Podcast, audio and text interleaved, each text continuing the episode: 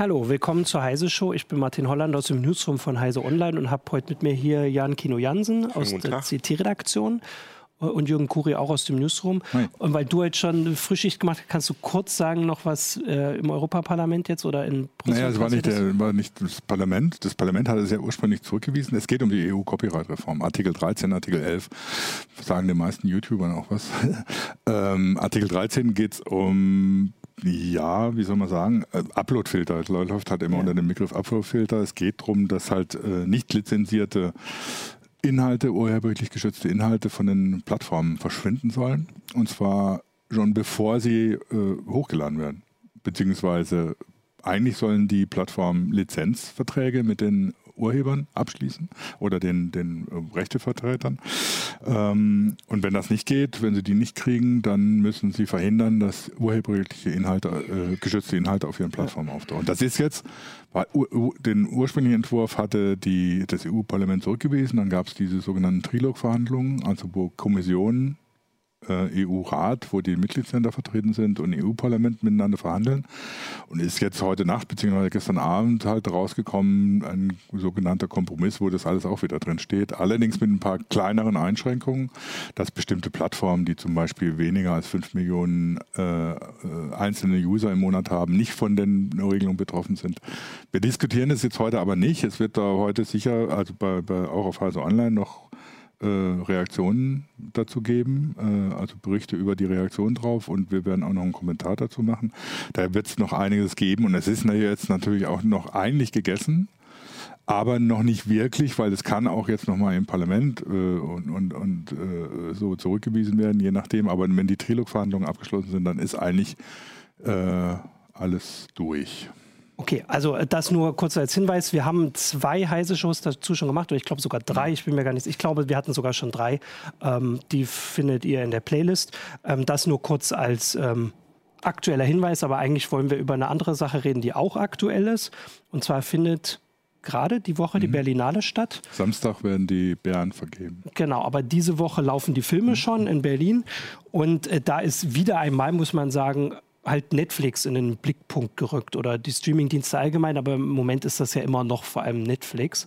Ähm, genau, und da geht es darum, kann Netflix ähm, eigene Filme ähm, einreichen für den Wettbewerb? Also, sie, also die Frage ist geklärt, also sie haben es gemacht, ähm, aber ähm, sie haben sich verpflichtet, dass der auch im Kino hm. läuft. Ja, sie nutzen ja immer dieses Feigenblatt, haben genau. sie in den USA auch gemacht, das sitzt dann in, in zwei Kinos äh, genau. äh, mal dreimal zeigen und sagen dann, der lief ja auch ja. im Kino.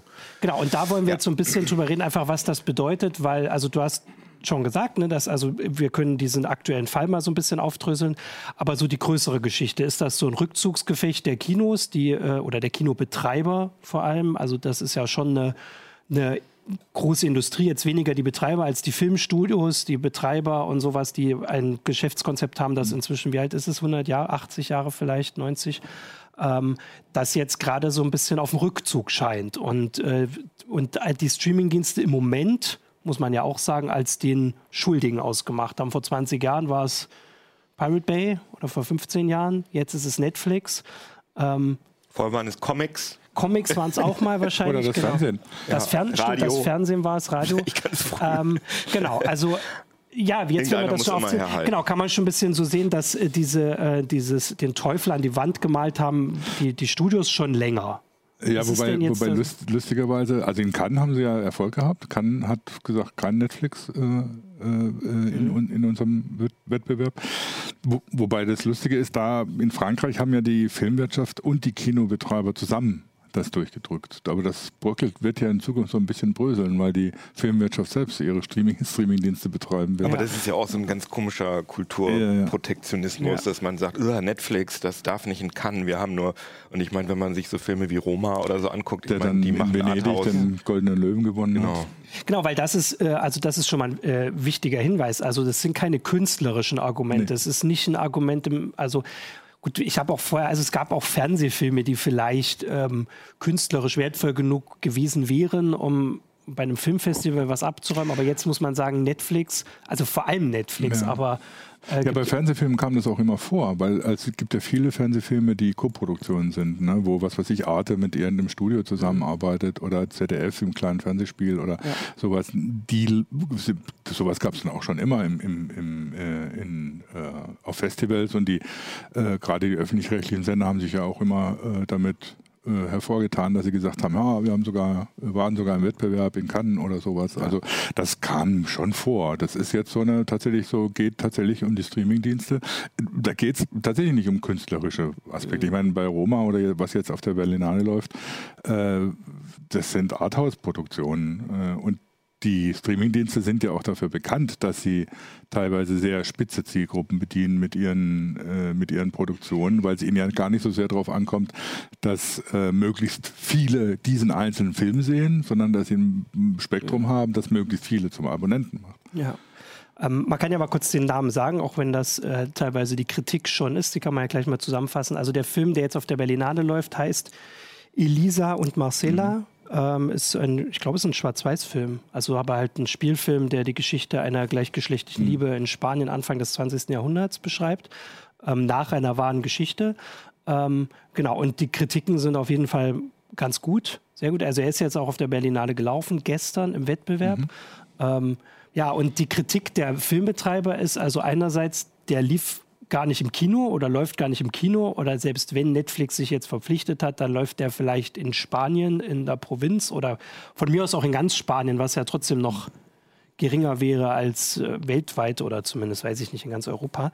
Ähm, Aber ich glaube, es gab auf der Berlinalischen oft Filme, genau. die äh, vielleicht in einem Kino mal einen Tag gelaufen genau. sind und dann ist halt keiner gekommen. Also äh, die andere, genau, also das ist eine, also das ist ja das ist eine Kritik und die andere ist und da ist schon mehr dran, dass also Netflix ähm, das als Werbung benutzt. Also das Filmfestival als Werbung für seinen Streamingdienst. Und das ist also ist natürlich nicht von Hand zu weisen, aber andere machen das genauso, würde ich sagen. Also die Filmbetreiber natürlich reichen sie ihre Filme ein, um Werbung zu machen.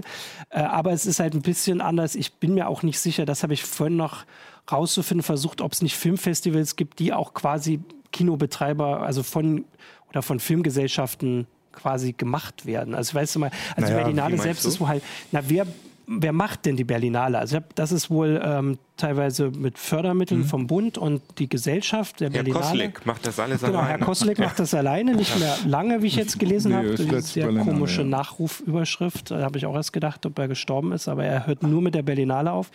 Ähm, aber bei Cannes und Venedig zum Beispiel weiß ich jetzt gar nicht wieder. Also das wäre ja dann schon ein legitimer Grund, wenn Filmbetreiber sagen, wir machen diese Festivals für, für unsere Filme und jetzt kommt Netflix und hat ihr ein ganz anderes Geschäftskonzept, das nur auch bewegte Bilder hat. Aber lass uns doch mal ganz kurz ja. darüber reden, über dieses Argument, dass ja. die Werbung machen. Genau. Also, äh, mir fällt jetzt zum Beispiel Warner Brothers ein, großes Studio. Ja. Die haben doch auch, ich weiß nicht, ob sie jetzt noch haben, aber die haben mal eine Zeit lang Kinos betrieben. Oder mhm. die haben auch mal einen Freizeitpark oder Freizeitparks betrieben. Und dann kann man doch genauso gut sagen, ja, Warner Brothers macht hier ja. nur bei dem, äh, bei dem Filmfestival mit, weil sie Werbung für ihre Kinos oder ihre ja. Freizeitparks machen wollen. Das ist doch Quatsch, das Argument.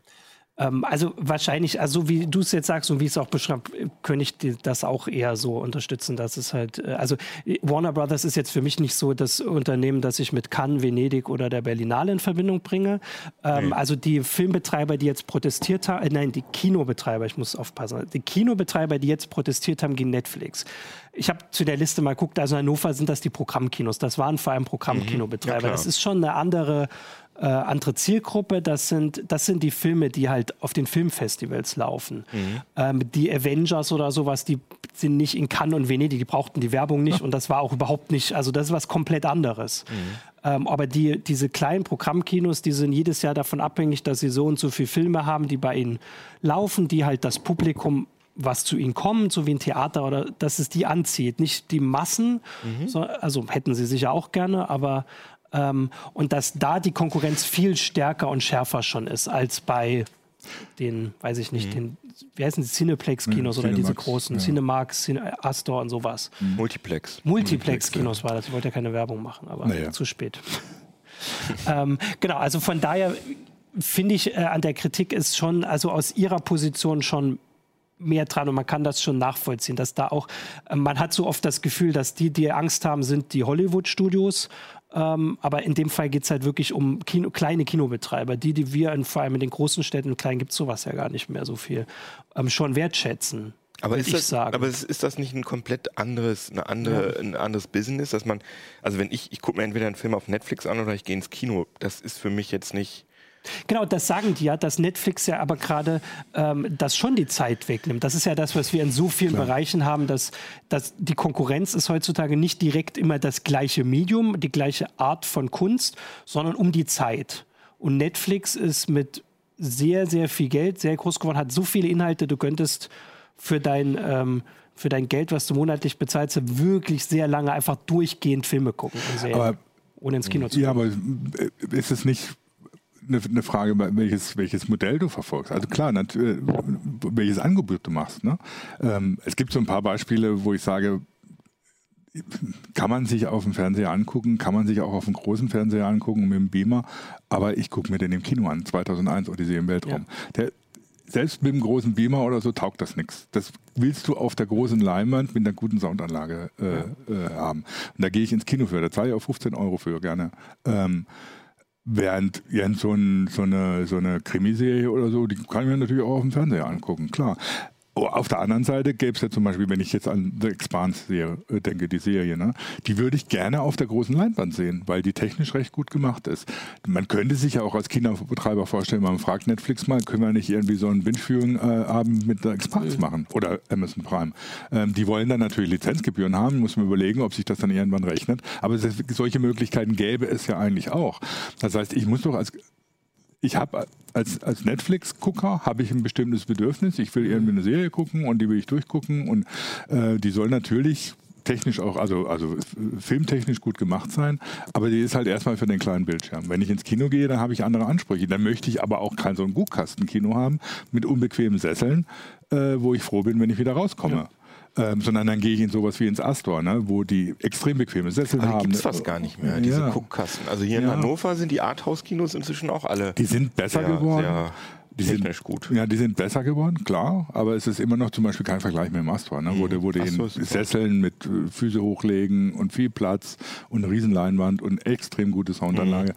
Mhm. Ähm, das kostet natürlich Geld, das, aber das ist das Ding, warum ich ins Kino gehe. Ich gehe nicht ins Kino, um äh, den Fernseher in etwas größer zu mhm. haben. Aber das, was du sagst mit der großen Leinwand, dem kleinen Fernseher, ich habe manchmal das Gefühl, oder ich habe das Gefühl, dass alle großen, sagen wir mal, Netflix-Produktionen alle äh, so große Production, also so hohe Production Values haben, dass es eigentlich aussieht wie wie Kino. Wie Kino. Ja, ja. Und dass es aber auf der anderen Seite Kino, kleine Kinofilme gibt, die nicht so gut aussehen ja, wie Netflix. Also ich glaube, äh, dass das eigentlich alles gut wäre, wenn man sich das auf einem großen Bildschirm. Also ich finde, ja, bei manchen ist es nicht notwendig, finde ich. Also ich, ich finde, also das ist wirklich so, dass ich manche Filme, wenn ich die auf einem kleinen Film sehe, kriege ich die Krise, ne? weil, weil das einfach nicht mhm. passt. Ne? Das ja.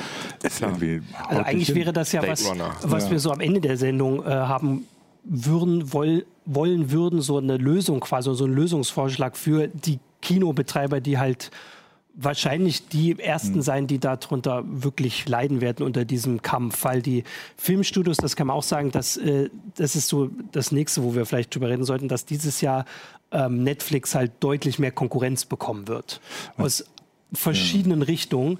Ähm, die Filmstudios, die wird es weitergeben, vielleicht nicht einzeln, das ist vielleicht, dass sie dann irgendwann auch zusammengehen, noch stärker, als sie es schon immer gegangen sind, ähm, dass die Kinobetreiber ähm, Lösungsvorschläge bräuchten. Und da hat ja Jürgen jetzt auf jeden Fall schon mal eine ähm, sehr spannenden Vorschlag Dass sie Netflix-Serien zeigen. Naja, oh, Serien, also ist, ja, das ist tatsächlich so, weil wenn wir jetzt Ende des Jahres können wir ja nochmal eine Show machen, wir wollen ja nachher auch mal so ein bisschen reden, was wir so gucken, kann man nochmal gucken, ob man es sich überhaupt leisten kann, bei allen Diensten ja. ein Abo zu haben, wo man Inhalte sehen möchte. Das wäre tatsächlich ein Vorteil für ein Kino, wenn Kino sagt, für an zwei Abenden könnt ihr irgendwie eine Serie durchgucken, weil meist, also viele Serien ein haben ja inzwischen nur noch acht oder zehn Folgen.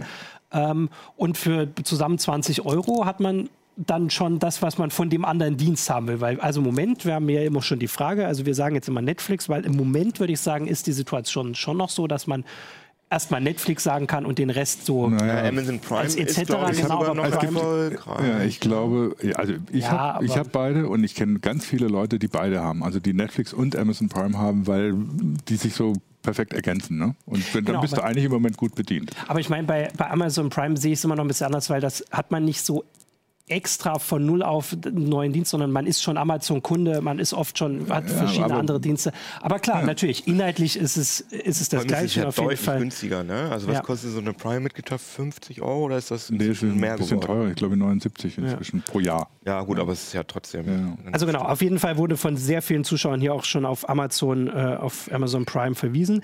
Ähm, es wird dieses Jahr noch kommen was sehr spannend wird, Disney. Das ist die Frage, was Disney Plus, glaube ich, ist im mhm. Moment der Arbeitstitel oder ist es sogar schon der Name? Ich glaube, es wird das Plus ist ja, ja, sehr beliebt, wie wir auch also, aus eigener Erfahrung sagen können. Ähm, Disney sagt ja auch, es ist deutlich günstiger werden als Netflix. Genau, das habe ich schon geguckt. Ist. Und bei Disney ist natürlich immer so der, der Punkt, wenn man drauf guckt, was alles schon zu Disney gehört.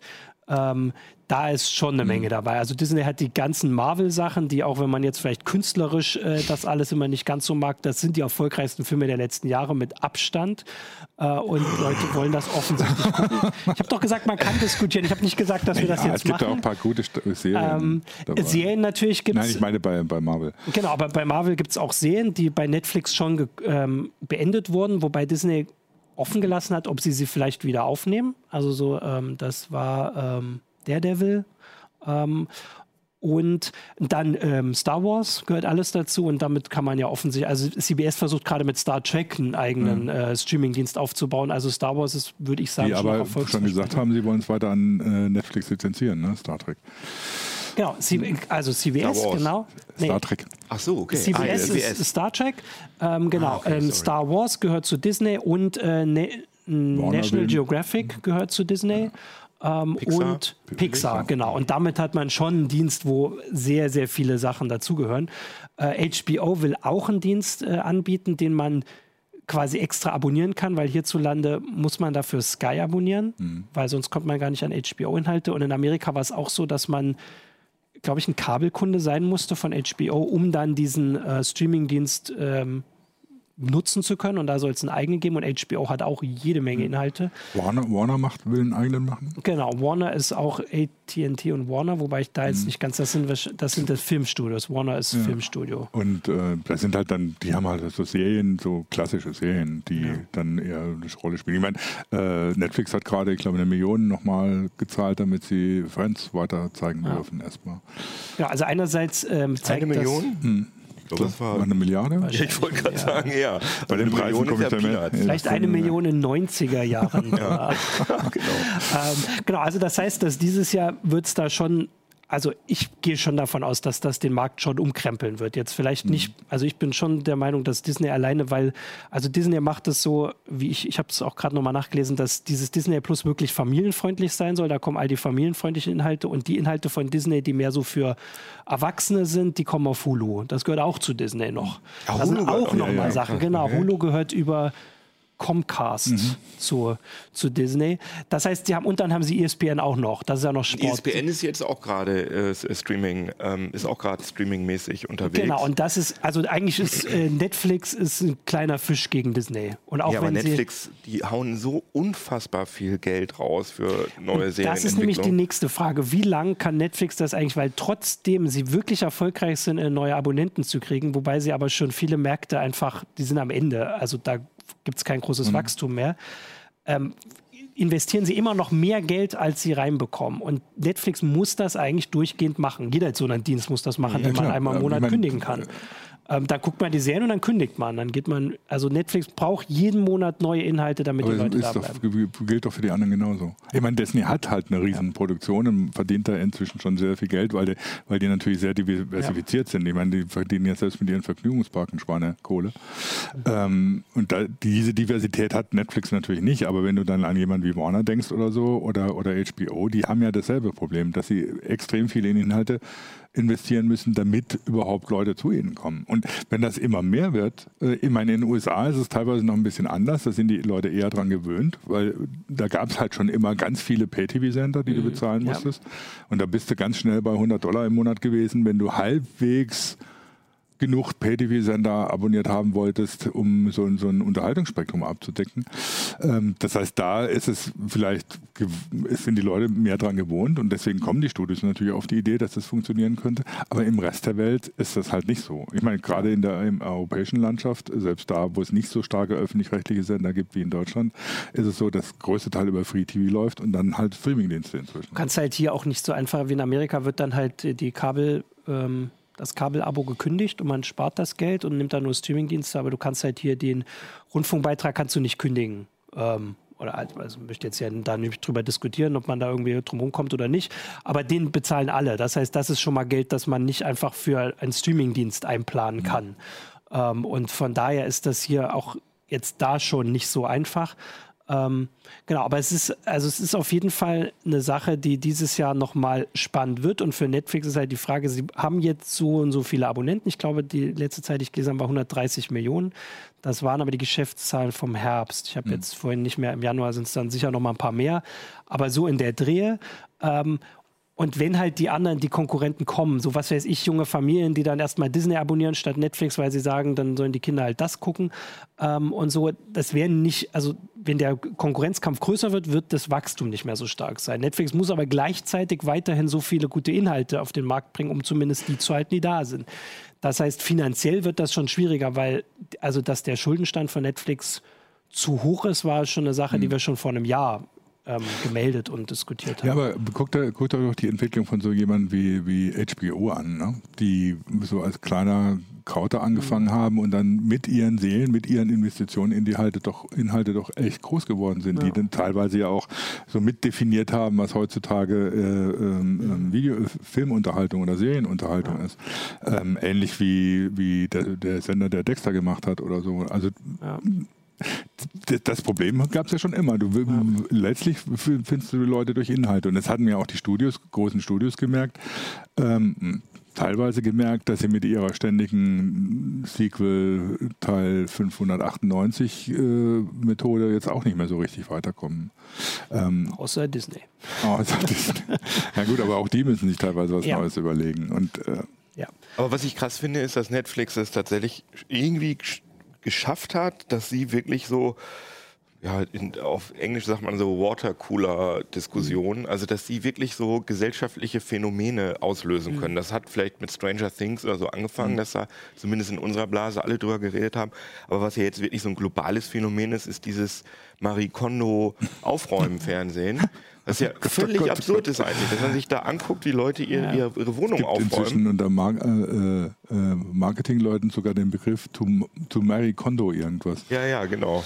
Aber, aber, das ist ja. ja. also wenn man drüber nachdenkt, ist das ja nicht so ähm, ähm, nicht ganz so überraschend, weil Netflix hat einen Vorteil, den die Kinos nicht haben, den die, ähm, den die Fernsehsender nicht haben, den die Kinobetreiber nicht hatten, die Filmstudios nicht. Netflix weiß, was die Leute gucken, wann, wie lange mhm. und ähm, wo sie auch abschalten. Mhm. Weil sie, und das gibt es ja jetzt dank der DSGVO, können Leute das mal so rausfinden. Es gibt immer so Berichte, was Netflix so über einen speichert und sie wissen das wirklich genau alles. Ja, und die machen, genau, ja, das wäre jetzt die Frage, aber sie nutzen das zumindest wirklich als Marketinginstrument, um genau zu gucken. Also sie machen dir genau die Serie, die du. Ich möchte da jetzt einmal den Aluhut dir absetzen, weil äh, ich finde, äh, dass Netflix ja, also ist, da sind wir uns ja einig, ja. dass dieses äh, werbefinanzierte ähm, die Strategie, die Facebook, Google, hast du nicht gesehen, alle haben, dass die ganz schön toxisch ist, sag ich mal, gefährlich. Und Natürlich. Netflix hat keine Werbung. Nee. Netflix nutzt diese ja, Sachen ja. nicht, um dir irgendwie, äh, um dich zu manipulieren und dir irgendwelche Sachen zu verkaufen, sondern die nutzen sozusagen, die nutzen vor allem die globalis also die mhm. anonymisierten Daten. Sie benutzen, sie interessiert einen Scheiß, wer du bist, sondern es geht ihnen nur darum, dass sie, dass du jetzt irgendwie äh, Bereich, also dass du sozusagen in dem Bereich 53, 57 bist und deswegen wissen ja. sie, dass dir äh, ich, genau, Batman ich, ich meine das auch gar nicht, also ich meine das tatsächlich nicht so als Kritik, du hast völlig recht, wir, wir bezahlen dafür, sondern ich meine, dass es halt aus künstlerischer Sicht vielleicht ein bisschen die Frage ist, was, wie lang kann man das machen, wenn man halt weiß, irgendwie Leute mögen mystische Sachen und 80er, machst du halt Stranger mhm. Things oder mögen Nostalgie. Ähm, einige der wichtigsten ähm, Kinofilme oder Serien haben was gemacht, was keiner erwartet hat, wo keiner gedacht hat, eine Serie über einen Mafia-Boss, der irgendwie äh, zu Hause Probleme mit seiner Ehefrau hat, äh, wäre wahrscheinlich nichts, was jetzt in der Netflix-Recherche rauskommt. Also du sagst ja jetzt, dass Netflix sozusagen dazu führt, dass die Sachen stromlinienförmiger werden. So ein bisschen. Und also, das sehe ich überhaupt nicht so. Guck dir mal Netflix, ja. was da, also wie gesagt, eine Serie über ja, Aufräumen, ja. Äh, auch dieses äh, also es gibt da viele mega abgefahrene Sachen, die ja. äh, zum Beispiel Russian Doll, das finde ja, ich, ja, genau, äh, ist, ist, eine völlig absurde Serie, die sich zum Beispiel die deutschen öffentlich-rechtlichen in 100 Jahren nicht trauen würden und auch nicht mal 30 Prozent so abgefahren. Ich, also ich meine, ich höre mich also an wie so ein Netflix-Super-Fanboy, aber ähm, ich finde das schon ganz gut, was also ich, Ja, und auch wenn du anguckst, wenn, wenn tatsächlich so Filme wie Roma von Netflix produziert werden oder... Äh, Habt ihr den schon gesehen? Nee, ich habe ihn noch nicht gesehen, aber äh, schon viel drüber gehört und gelesen von Leuten oder gehört von Leuten, die drin waren. Das ist ja kein Film, der irgendwie so irgendwelche künstlerischen Einschränkungen macht, weil er irgendeinen genau. Massengeschmack treffen soll. Genau. Ähm, also das, du hast völlig recht und noch sehe ich das auch nicht. Ich könnte dir jetzt nicht direkt Beispiele nennen, wobei also das mit dem Stranger Things, ich habe es aber nicht geguckt, aber dieses Ding, Leute mögen Nostalgie und 80er und irgendwas, was ein bisschen mystisch ist und daraus macht man eine Serie. Ja, aber ist doch gut. Natürlich, es können ja trotzdem gute Leute das machen, aber man, also ne, ich habe auch manchmal dieses, und das ist halt vielleicht auch das, was Programmkinos haben, dieses, ich lasse mich mal überraschen. Ich weiß gar nicht, ob ich das haben will oder nicht. Ich vertraue dem Künstler, dem Regisseur, dem Drehbuchautor ja. und sowas. Aber das ist auch nicht die Aufgabe von Netflix. Das stimmt. Das ist. Äh, das machen ja die Studios auch nicht. Aber es wäre nee. halt die Frage, ob Netflix macht jetzt was vor, wo immer noch nicht nachgewiesen ist, dass es wirklich ein tragfähiges wirtschaftliches Konzept ist auf, auf lange Zeit, das nicht nur von der Erwartung lebt, dass irgendwann genug Abonnenten da sind, mhm. um weniger Produktion zu rechtfertigen, weniger Neuproduktion zu rechtfertigen. Vor allem Netflix ist ja immer mehr auf diese Eigenproduktion angewiesen, wenn die anderen ähm, Anbieter ihre äh, an, äh, ihre Inhalte rausnehmen aus Netflix. Also Netflix ohne Marvel-Sachen, ohne Disney-Sachen wäre auch nicht so erfolgreich geworden, nicht so schnell. Also das kann ich, glaube ich, so klar sagen. Ich verstehe aber allerdings auch die Filmindustrie oder die Studios da teilweise nicht, warum sie nicht so eine gemeinsame, also so, so, ein, so, ein, so ein Modell wie die Musikindustrie machen. Ne? Das heißt, du hast einen Anbieter, der die, die Sachen streamt und du lizenzierst die ihnen für ein ganz bestimmtes Geld an ihn. Damit ja. verdienst du Geld. Ja, aber das machen sie ja. Das, das machen sie ja jetzt nicht mehr. Genau, jetzt Ach so, ja, weil sie alle eigene. Ja, ja, und das machen sie doch, machen sie doch bei Kinos auch so. Ne? Sie, ja. die, die, inzwischen sind ja die Filmstudios keine Kinobetreiber mehr wie in den 20er, 30er Jahren die mhm. UFA, ähm, sondern äh, lizenzieren das halt an die Kinogesellschaft beziehungsweise an die einzelnen in, in Kinobesitzer. Die Musikindustrie macht damit doch gute Erfahrungen. Warum soll das in der Filmindustrie nicht auch klappen? Stattdessen machen jetzt jeder sein, kocht jetzt jeder sein eigenes Süppchen und das finde ich eher die Gefahr, dass dann. Genau, das haben auch, also wir haben ja ein paar Hinweise schon von den Zuschauern. Mhm. Wir sind jetzt auch gar nicht drauf eingegangen, weil wir hier so lebhaft diskutieren. Äh, aber Robin Fixel hat das geschrieben auf Facebook und im YouTube-Chat hat es auch schon mal gesehen, dass die Leute eigentlich nicht bereit sind oder wahrscheinlich auch nicht also muss man ja auch vielleicht gar nicht in der Lage, dass man irgendwie jeden Monat 50, 60 Euro für die Dienste äh, bezahlt, die man haben muss, in Anführungsstrichen, mhm. ne, um so kulturell gebildet zu sein. Äh, und Robin Fixel auf Facebook meint, dass das wahrscheinlich wieder dahin führt, wo wir eigentlich herkommen, zu den illegalen äh, Angeboten. Ja, ja, das war das, was Spotify gelöst hat. Ähm, bei Musik. Wobei, wobei grundsätzlich, äh, es gibt, ist ja auch bei, bei den Musikstreaming-Diensten noch nicht ausgemacht, dass sie wirklich ein erfolgreiches Geschäftsmodell sind, zumindest dann nicht, wenn die Künstler auch entsprechend dann honoriert ja. werden und nicht nur äh, die Streamingdienste und die Labels äh, was dran verdienen.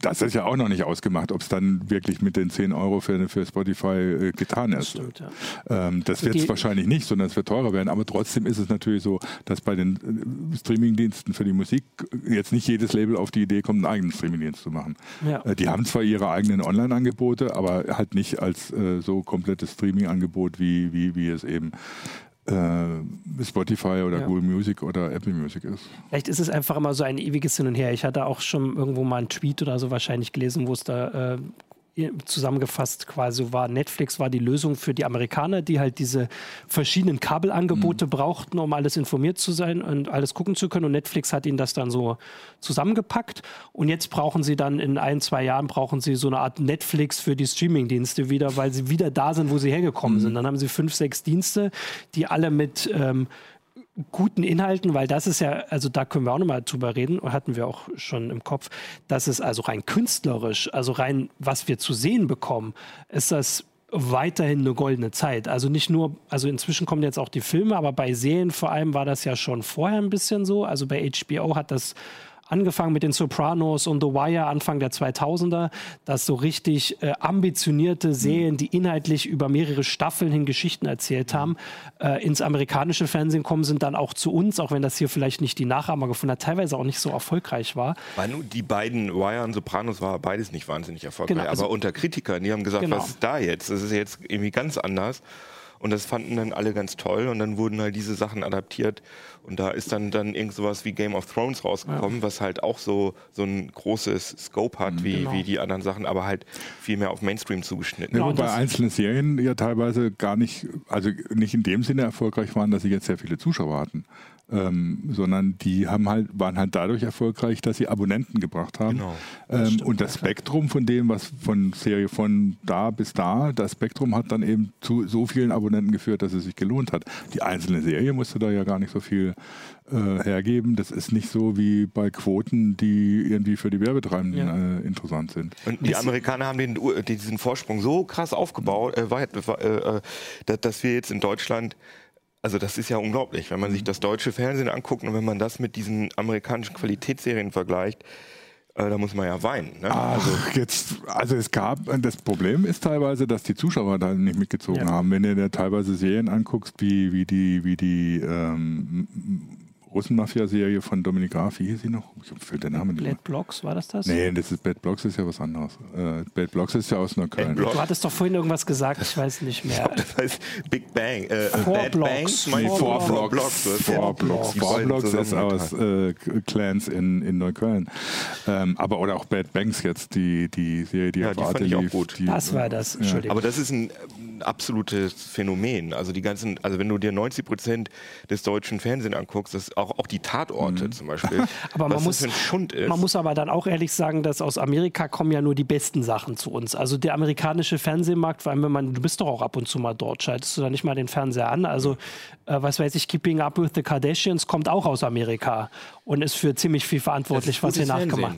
Das ist super lustiges, gutes Fernsehen und sowas haben wir in Deutschland auch nicht. Da haben wir vielleicht das Olle Dschungelcamp. Ich mag das alles ja, ja. auch nicht, aber das ist auf jeden Fall irgendwie juicy. Also ich wollte angesichts des Verbrechens meinte ich, eine okay. zehnteilige ah, ja. Serie über die Russenmafia, äh, die Dominik Graf gedreht hat, die mit großen Ambitionen gestartet ist und das, die ARD hat es dann irgendwo so in den Tiefen der Nacht versenkt, ja, genau. weil sie nicht genug Zuschauer hatten. Ja, aber, ist halt aber hier, was, was ist denn vorher da? Dass ja. sie Angst haben, dass sie keine Zuschauer kriegen und dann den Kram ja. äh, irgendwo nachts versenden? Nee, die haben das nachts versendet, weil die ersten Folgen liefen 2015. Ach so, okay. Und die haben es dann nachts versendet, weil die keine kaum Zuschauer hatten. Ja. Ähm, ja, aber guckt ihr lineares Fernsehen? Wo sollen denn die? Ich, ich ja, schon. Seit zehn wenn Jahren ich, wenn ich keinen Bock habe, mir was rauszusuchen, ja. dann setze ich mich hin. Ah, ja, inzwischen fast kaum noch. Also, also und deswegen sind das ja nur noch Leute, die halt äh, nicht in der Lage sind. ah, das ist jetzt ein bisschen ja. fies, also aber, aber, aber, jedenfalls, du findest das Publikum ja. nicht mehr. Also ich wollte vorhin ja sagen, dass so ein bisschen, also Netflix hat für die Serien das gemacht, was, äh, also das so am Leben erhalten, dieses goldene Zeitalter oder eigentlich noch viel mehr befeuert, was, also ich habe also dieses, dieses Wort des goldenen Zeitalter der Fernsehserien, das habe ich auch schon vor 10, 15 Jahren gehört. Das hat halt mit HBO angefangen, mit diesen Serien. Bei HBO war es genau der Grund. HBO hat einfach diese Serien gemacht, die Leute hatten es abonniert und wussten, dass sie was Gutes bekommen. Mhm. Der Name allein war schon klar, wenn eine neue Serie auf HBO kommt, dann wusste man, da hat jemand teilweise freie Hand bekommen, künstlerische Vision und sowas, aber trotzdem auch genug Geld und es war eine Idee, die, die es wert war, geguckt zu werden. Und Netflix ist inzwischen auf dem Weg, da auch hinzukommen, weil also bei den Eigenproduktionen schon, auch wenn Netflix vielleicht gar nicht damit die Zuschauer bekommen, weil wir können ja sagen, wir haben es vorhin gesagt, wie viel sie für Friends bezahlen. Also wie viele Leute haben Netflix wegen Friends und nicht wegen Orange is the New Black oder wegen äh, House of Cards? Wie viel wollen Friends Mehr. gucken? Genau, und da, also vielleicht geht es gar nicht um dieses Künstler, das bei Netflix, dass es schon auch sich trotzdem rechnet für sie mhm. äh, und die Leute vielleicht dahin gebracht werden. Und das jetzt, und das war eben mein Gedanke, dass das jetzt bei Filmen dann auch kommt und dass das vielleicht diese Angst ein bisschen erklärt von den Kinobetreibern, wenn Netflix hat jetzt quasi das mit den Serien, haben sie raus, sie wissen, wie sie ähm, wie sie da rangehen, gute Serien zu machen, die viele Leute interessieren. Spannend ist ja auch dieses jetzt mal zu gucken, was macht das indische Netflix mhm. und solche Sachen oder französische Serien, die gut gemacht sind. Und dass es jetzt bei Filmen auch kommt. Und das finde ich schon ein spannender Aspekt, weil es gibt eine ganze Menge Filme, auch die jetzt auf Netflix da sind. Also ich mag auch so Dokumentarfilme, gibt es eine ganze Menge, die sie, äh, die sie lizenzieren. Selbstporträt, Selbstporträt eines Serienkillers. Sowas, was hatte ich neulich hatte, äh, Shirkers hatte ich aus, Aber den habe ich auch äh, aus super Singapur. gewesen. Genau, solche Sachen, die ja, wüsste man gar nicht, wo sie im deutschen Fernsehen kommen sollen. Also da geht es um irgendeinen Film, der in Singapur gedreht wurde und der Regisseur hat das Filmmaterial geklaut. Wer will man gar nicht sagen. Spoiler, ganz komische Geschichte, war Sundance ganz ein schöner. Film. Cooler Film und man wüsste gar nicht, wo das im Fernsehen kommt. Genau, also ist auf jeden Fall eine, eine spannende Sache. Wir hatten ja von, wir Und im Kino übrigens auch nicht. Also ich finde, Nee, natürlich, im Kino ja, sehe ich, also so ein, Ja. so ein Film wie Shirkers, der wirklich so am Rand Ja. ist, also den sehe ich nicht mal in Arthouse-Kinos, also auf weil die ja sehe auch... ich ihn tatsächlich. In Ja, Cannes. aber- aber jetzt- aber da gucke ich ja nicht Kino. Ich gehe ja nicht. Ich war einmal auf der Berlinale immerhin. Ähm, ja, Roter also Teppich. genau. Wir hatten vorhin, ja- also es gab, wie gesagt, vor allem hier die, die Kritik an dem Preis. Es gibt hier auch so ein paar Hinweise, dass es äh, schon Sky inzwischen ganz, ähm, äh, ganz gut ist inhaltlich. Ähm, also hier haben wir ja Sachen, die, ähm, also Babylon Berlin lief doch auch zuerst auf Sky. Das Ja. war eine Co-Produktion von öffentlich-rechtlichen äh, Mit Sky. Also von daher, es gibt die Inhalte, die auch von den öffn öffentlich-rechtlichen produziert werden, mitproduziert werden.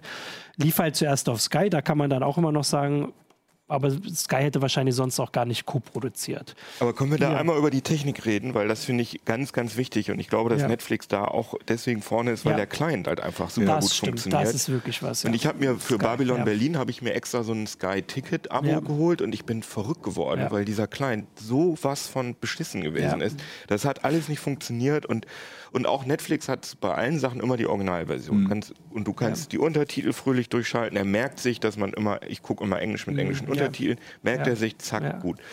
Amazon Prime gibt es immer noch etliche Sachen, die finde ich nur in der blöden, hässlichen Mhm. deutschen Synchronisation.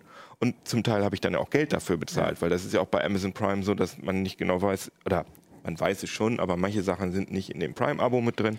Bezahle ich dann auch gerne drei Euro, Ja. wenn ich den Film sehen will. Und dann merke ich aber, dass er nicht in der englischen Originalfassung da ist. Das regt mich tierisch auf, äh, dass die deutschen Mediatheken so schlecht sind im Gegensatz Net, äh, zu Netflix, dass ich äh, keine Offline-Funktion habe zum Beispiel, die super praktisch ist. Habe ich noch nie genutzt.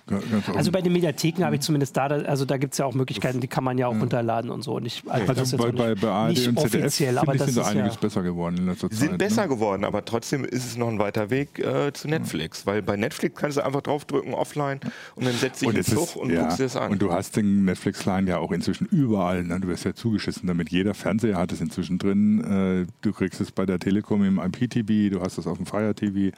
benutzt ähm, auch wo- Playstation zum Beispiel. Äh, wo, wo du willst, ist er halt da. Und das ist halt das Problem, wenn jetzt die diversen Dienste kommen, ne, dann ist dann auch immer noch mal eine Frage, wo kriegst du denn überhaupt den Client her und wo, wo läuft er und äh, gibt es ihn überhaupt? Ich finde das wirklich sinnvoll, weil wir gerade, äh, Martin hat gerade schon über die äh, Gebühren geredet. Äh, ich finde das, weil ich habe gar kein lineares Fernsehen mehr. Ich hätte wirklich sehr, sehr gerne irgendwie ein äh, Gebühren-Netflix, öffentlich-rechtlich, wo wirklich der ganze Kram hingekippt wird, der, den die, auch die dritten Programme, ist ja zum Teil fantastisch, Ja, ja. was sie machen. Das möchte ich halt auf einem, im schönen kleinen, schön aufbereitet, auch Muss ich mal Playstation. Lanze für die Telekom brechen. Das funktioniert mit Magenta TV zum Beispiel relativ gut. Die haben ja jetzt eine Kooperation tatsächlich mit den Öffentlich-Rechtlichen, Ja.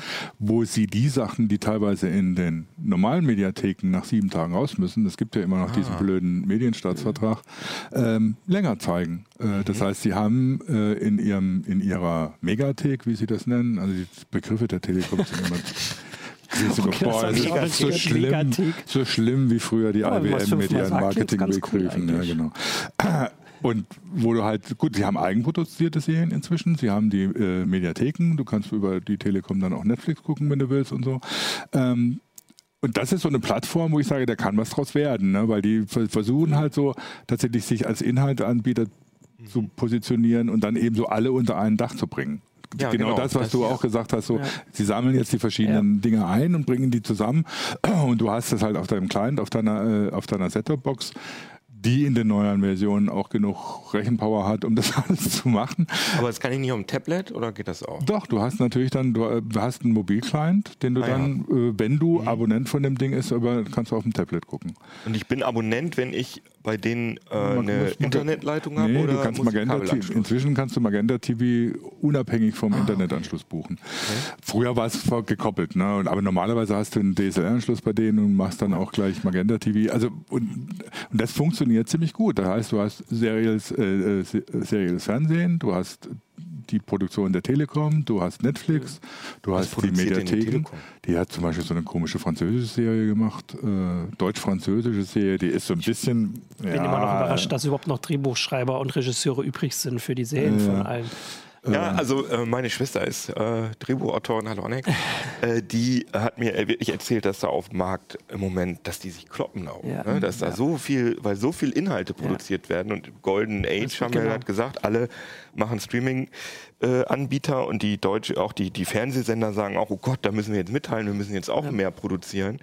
Und äh, deswegen werden Inhalte, Inhalte, Inhalte produziert. Wäre schön, wenn das so weitergeht, ja. weil wir profitieren ja alle davon. Ja, ja. Was du vorhin gesagt hast, äh, äh, mit dem, dass man irgendwie die öffentlich-rechtlichen irgendwie leichter angucken soll in so eine Mediathek, das ist tatsächlich ein, ein Kritikpunkt von mir, dass es auf Netflix Netflix ist das quasi zum Teil. Mit den besten Inhalten der öffentlich-rechtlichen findest du auf Netflix. Mhm. Also den Tatortreiniger, Mord mit Aussicht mhm. ist ja auch was sehr beliebtes. Die gibt es auf Netflix und zwar schon lange oder wahrscheinlich mhm. immer.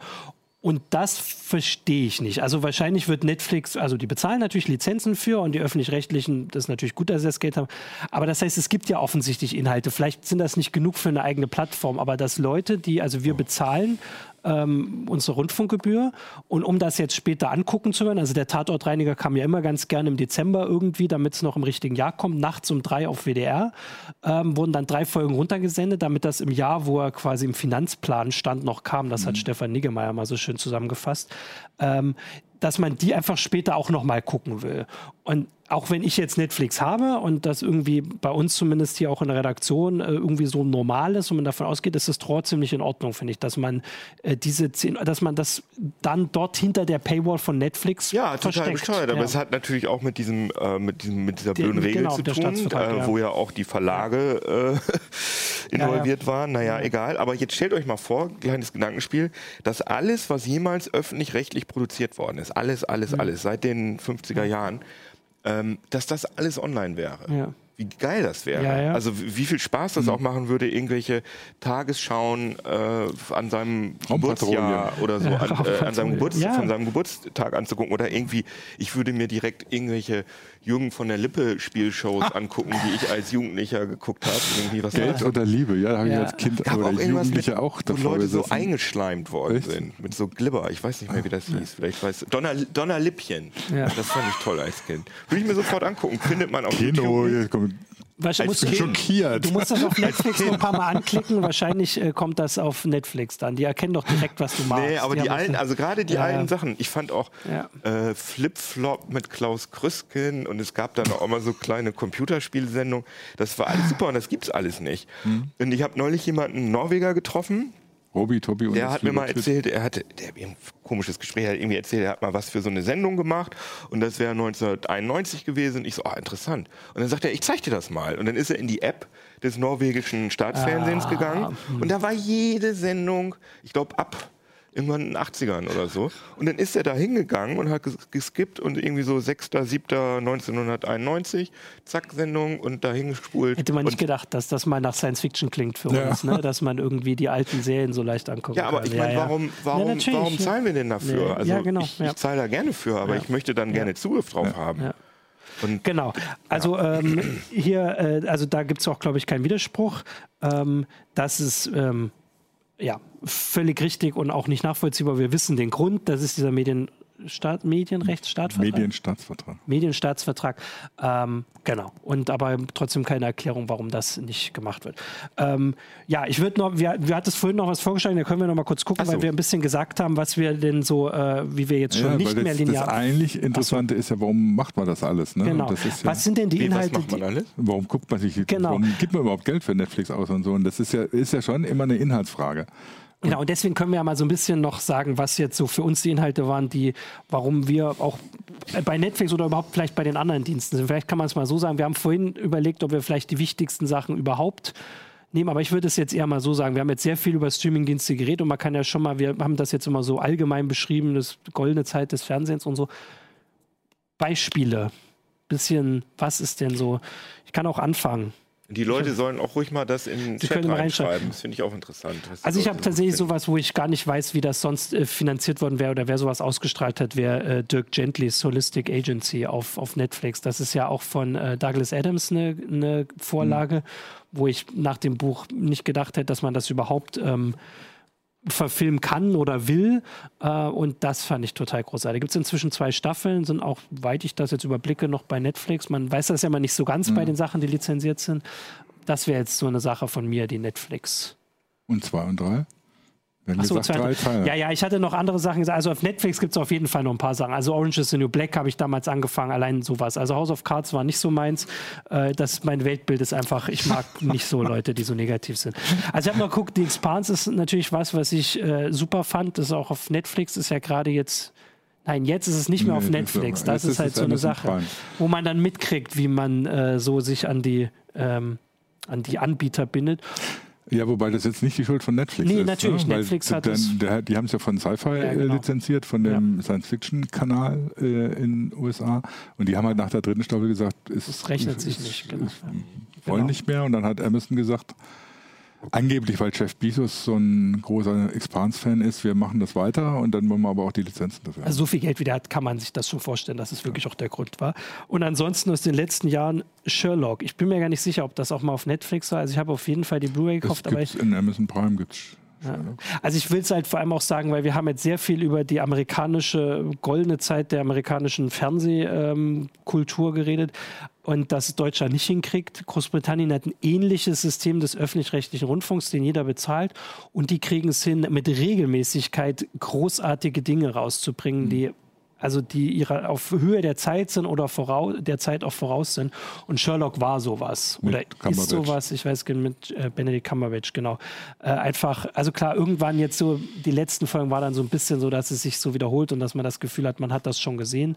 Äh, aber das wäre sowas, dass es schon auch geht, mit öffentlich-rechtlichen Geldern Sachen rauszubringen, die künstlerisch anspruchsvoll sind und trotzdem viele Leute vor den Fernseher ziehen. Da So, jetzt seid ihr dran. ich Da, also jetzt das mit den öffentlich-rechtlichen wollte ich nochmal ergänzen. Da wollte Ach, ich eben. Dirk Gently ist auch von BBC Amerika, stimmt, Genau, BBC tatsächlich. America ist das. Okay, dann bin ich ein BBC-Fanboy. Ähm, wo ich, also wollte ich nochmal jetzt auch nochmal für die öffentlich-rechtlichen doch ein bisschen in die Lanze brechen, weil äh, im Angesicht des Verbrechens ist eine echt geniale Serie, zehnteilige Serie. Mhm. Ja. Wer sie nicht gesehen hat, sollte sie sich irgendwie besorgen. Ich glaube, die ist auf Amazon Prime. ja. Und Warum ist sie denn nicht in der Mediathek? Ja. Wir haben das bezahlt. Ja. Ja, natürlich, klar, natürlich. Und äh, ja wenn es um die. Engländer geht, äh, Luther. Luther Ah, mit Idris Elba. Äh, Ja. Ich meine, ich habe die angefangen zu gucken, weil ich The Wire so geil fand. Äh, und Idris Elba als Ja, ja. Stringer äh, Bell. als Stringer Bell war echt klasse. Ähm, aber die ist wirklich gut. Aber jetzt, wenn es um die Dings geht, also The Wire war für mich so der, der Aha-Effekt, wo ich sage, Serie. Ah, so geht Serie. Ich meine, die gibt es immer noch nicht auf dem Streamingdienst. Die, auf Video Obwohl es sogar einen Remaster, einen HD-Remaster gibt von, von äh, Genau, The Blu-ray. Wire. ist es immer noch in 4 zu 3. Nee, Nein. die haben auf 16 zu 9 Die haben's- dann Okay, umgebaut. ja. Sie haben es sogar in 16 zu 9 schon gedreht, deswegen. Und sie hatten Ja, es ja. nur danach. Ja. Ähm, Also das würde ich dann, würde ich mir auf jeden Fall nochmal, ich meine, ich habe zu Hause nur die, die 4 zu 3 DVD, das ist ein bisschen anstrengend, aber inhaltlich ist es genial. Das ist dann so ein Ding für diesen HBO-Streaming-Dienst. Die haben diese Sachen sehr fest noch bei sich behalten. Und ja. was ich geliebt habe und wirklich zum ersten Mal tatsächlich Binge-Viewing gemacht habe, war Dexter. Ähm, ja, ja. Aber krass, Pathologe- dass ich Pathologe- von dem, was ihr erzählt habt, ich habe kein, also ich habe Pathologe nichts als davon gesehen. Äh, echt? So. Pathologe Wie- wie- als Serienkiller ist einfach ein schönes Thema. Ja, okay, das. Aber wie groß das Spektrum ist. Ja, das ist halt schon die Sache, also genau. Und beim, dritten, ja. beim, beim dritten kann ich mich jetzt nicht entscheiden. Ne? Entweder Matt Flynn. Ja, ich glaube, du hast auch schon. Nein, das war den öffentlich-rechtlichen Ja, so. ja. D- Die dritte wäre entweder Mad Men oder, oder The Expanse. Okay, Mad Men habe ich gesehen. Ja, Mad Men ist auch schon ein bisschen. Genau, das eine ist dann äh, was Neues. Mad Men war ja noch klassisches Fernsehen in Amerika, oder? Das Ja. ist noch äh, Ja, ja, ja, AMC oder sowas war AMC, das. glaube ich, war es. So, und bei dir? Ähm, ja, ich fand äh, Mad Men und The Wire fand ich auch fantastisch. Und The Wire war auch für mich so die Initialzündung, oh, sowas geht im Fernsehen. Wow, fand ich wirklich, also das hat, hat mich wirklich, wirklich richtig beeindruckt, dass ich gar nicht wusste, dass sowas gibt. Aber so in den letzten Jahren ähm, hat, fand ich ganz, ganz toll die erste Staffel von True Detective. Mhm, ja. Also das mhm. war wirklich ja. irgendwie Kunst und ja. irgendwie auch hat das ein Gefühl äh, vermittelt und es war auch trotzdem auch spannend und tolles Fernsehen und tolle Dialoge. Und, ne? und ähm, aktuell, ganz aktuell habe ich jetzt mir gerade erst angeguckt, fand ich gut auf Netflix, ist aber eine FX-Produktion, das ist glaube ich auch ein Pay-TV-Sender in den USA. Mm, ich glaube, ja. Ähm, Pose, das ist äh, eine Sendung, die im ja. transsexuellen, der transsexuellen Szene in den 80ern in New York spielt und das ist einfach Sieht ziemlich farbenfroh aus. Super ja, farbenfroh, ja. super kitschig, super Soap Opera, aber das, das äh, macht einfach Bock und das ist einfach irgendwie ja. Wobei, wobei, wobei, mir einfällt, wir haben ja auch so ein bisschen geredet von wegen Einschränkung künstlicher Freiheit und so. Ne? Gerade einige Serien, die, die Amazon gemacht hat, die sind eigentlich das Gegenbeispiel. Ne? Wenn ich dann Transparent. An, tra so, genau, genau ja. Transparent. Wenn ich an Transparent denke, ey, das hätte sich doch niemand getraut, nee. in öffentlich-rechtlichen äh, so, so, eine Serie zu machen. Ich glaube, ähm, das hat auch viel getan. Also ich ja. meine, das ist die Frage, ob sich das Leute angucken, die, äh, die sich auch nicht vorher schon dafür ja. interessiert haben. Und, und als äh, The Man in the High Castle ist jetzt auch nicht, nicht unbedingt eine Serie, die ja. ein Massenpublikum anspricht, nee, nee, äh, aber sehr sehenswert ist. Also, Mr. Robot auch nicht. Nee, stimmt, Mr. Robot, ja, es gibt so viel, was, was da irgendwie so... Ja, und meine dritte Serie, die ich dann gerne erwähnen würde, äh, von... Äh, auch das ist tatsächlich eine echte Netflix-Serie, das ist ähm, Better Call Saul, dieser, dieses so. Spin-off von Mad Men. Ich finde, das ist so. Nicht von Mad Men, von, äh, von äh, Breaking, Breaking, Bad. Bad. Ist das eine reine Netflix-Serie? Also sie kommt ja. auf ja, Netflix. Ja, ist reine Netflix. Nee, ist komplett Netflix. Sie hatten, das fand ich, war ja auch krass, dass äh, die, wann kam das raus? Vor zwei Jahren, drei Jahren, vier Jahren? Da haben die ja deutschlandweit überall mhm. plakatiert. Ah, stimmt, ja. Und ich finde krass, dass sie sich das wirklich, also Breaking Bad ist ja wirklich, das ist ja so ein Beispiel für eine gute Serie, die auch ein Massenpublikum anspricht, weil da auch Action und Drogen und toll. Die und, lustigerweise in Deutschland zuerst auf Arte lief. Ja, das stimmt, das ist ungewöhnlich. Stimmt, äh, und Samstagnacht, ja. Better Call Saul gerade in den ersten Seasons überhaupt nicht das geliefert hat, was die Breaking Bad Fans nee. haben wollten, sondern es war super, äh, ja, es war halt Drama, das war keine Action drin, ja. da war auch nichts mit geilen, harten Drogenbossen, ja. sondern das war einfach ähm, psychologisches langsam, Drama, genau, ja. für ganz langsam, für das war mehr Arthouse geht nicht. Und es hat trotzdem offenbar mhm. funktioniert, dass sie, ja. dass sie trotzdem mehr Seasons gemacht haben. Ich finde, das ist sehr wirklich so, das ist so Peak TV für mich vom, vom Schreiben her und auch von mhm. schauspielerischen Leistungen, wie, wie gut das eigentlich sein kann. Und dafür lasse ich auch äh, viele Kinofilme stehen. Ja, wobei Breaking Bad ist da auch noch so ein Beispiel. Also Breaking genau. Bad spielt eigentlich so in derselben Kategorie wie The Wire. Das also, fängt aber auch ganz langsam an. Denkst du auch so, ja, was, ja. was, soll denn daraus werden? Ne? Was das, ja. Also ich würde gerade sagen, das ist jetzt eigentlich so ein Abschlusssatz, wie wir in der Berlinale nun eigentlich nicht hier irgendwie vor den Latz knallen wollten. Ähm, Warum nicht? Ja, äh, wie gesagt, das, also die Kinobetreiber, ich hatte vorhin auch Hinweis, ich habe ja vorhin gesagt, dass es die kleinen äh, spannenden Kinos nur in den großen Städten gibt. Da kam mir gleich Widerspruch, dass es tatsächlich in kleineren Städten oft, öfter Oft noch so kleine gibt, Kinos ja, gibt. Ja. Das muss ich natürlich richtig stellen, das stimmt. Da habe ich irgendwie äh, in die falsche Richtung gedacht.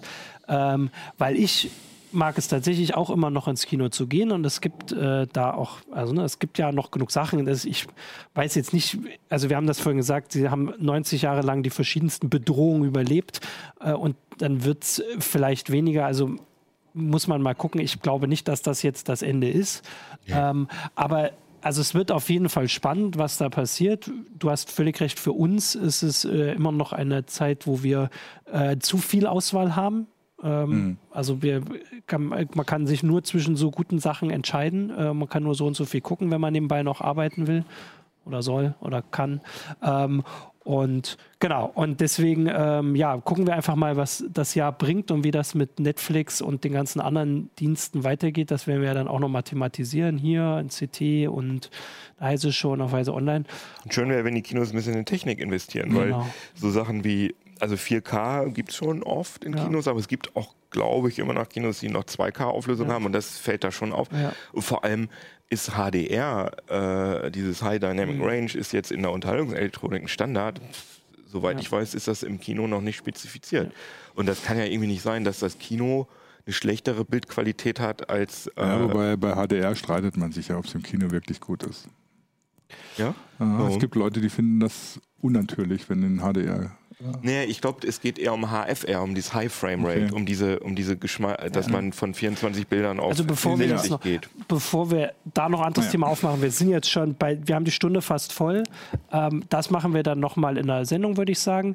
Äh, ich wollte aber irgendwas noch zum Abschluss sagen, aber ähm, das fällt mir jetzt nicht mehr ein. Ich sage, wir gucken, also ich sage auf jeden Fall Danke fürs Zuschauen äh, und wir gucken dann einfach mal. Ich gucke dann mal. Das ist doch, ich das ist doch gut. Ich gehe jetzt nach Hause und gucke die dritte Staffel von Expanse. Guter weiter. Abschluss, genau. Äh, vielen Dank fürs Zuschauen, für die vielen Kommentare.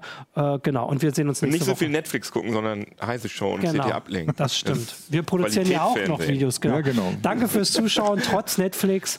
Äh, schönen, schönen Tag noch. Und bis nächste Woche. Ciao.